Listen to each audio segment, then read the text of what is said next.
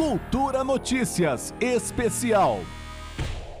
O senador Randolph Rodrigues, líder da oposição no Senado, pediu formalmente nesta terça-feira a abertura da comissão parlamentar de inquérito do MEC para investigar suspeitas de corrupção durante a gestão de Milton Ribeiro no Ministério da Educação. O pedido recebeu a assinatura de 30 senadores. Nos últimos dias foi ganhando apoio de alguns indecisos.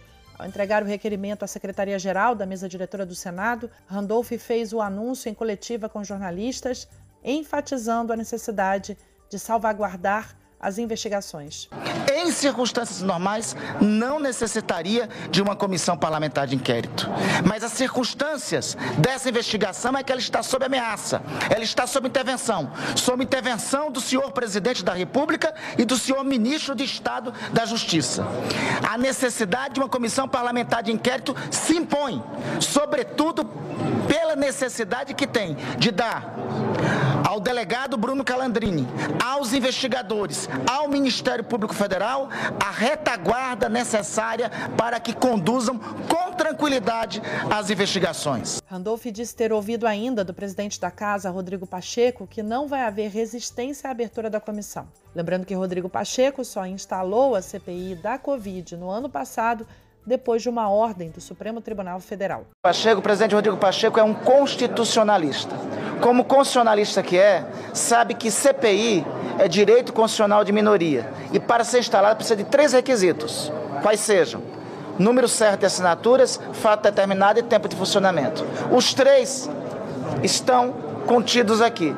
O presidente Pacheco, eu conversei com ele antes dele viajar para Portugal na quinta-feira, e ele foi claro em dizer que cumprirá a Constituição e o regimento do Senado. Na visão de Randolph, a investigação das suspeitas envolvendo influência indevida dos pastores Gilmar Santos e Arilton Moura sobre recursos do Fundo Nacional de Desenvolvimento da Educação, o FNDE, está sob ameaça. Ele disse ainda aos jornalistas ter informações de que haveria uma movimentação para tirar da investigação o delegado Bruno Calandrini, da Polícia Federal. O fato do celular que foi apreendido naquele momento não ter sido periciado até agora e estar em paradeiro incerto e não sabido, e ameaça de substituição do senhor Calandrini das investigações, dão conta de que esta investigação está sob forte, forte ameaça e forte intervenção.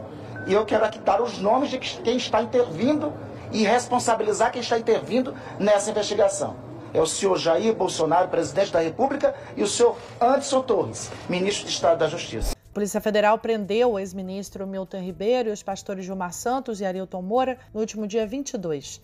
No dia seguinte, o juiz federal Ney Belo, do TRF1, revogou as prisões preventivas.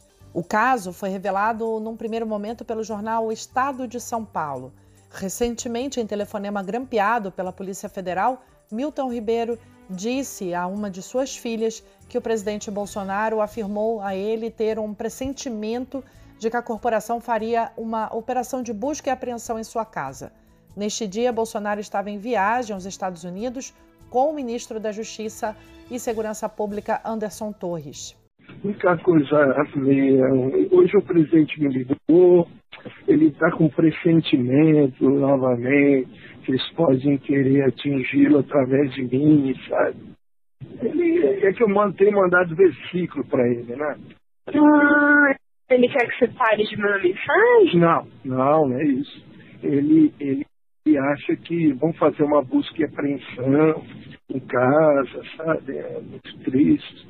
Então, bom, isso pode acontecer, né? Se, se houver indícios, né?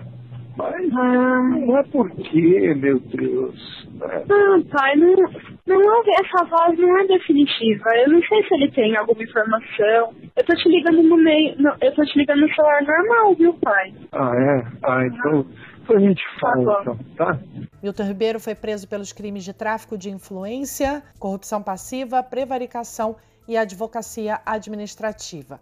A investigação apura a prática de tráfico de influência e corrupção para a liberação de recursos do FNDE. Em áudio divulgado em 22 de março, o ministro disse priorizar o repasse de verbas a municípios indicados por um pastor evangélico a pedido do presidente Jair Bolsonaro. Juliana Medeiros para a Cultura FM. Cultura Notícias Especial.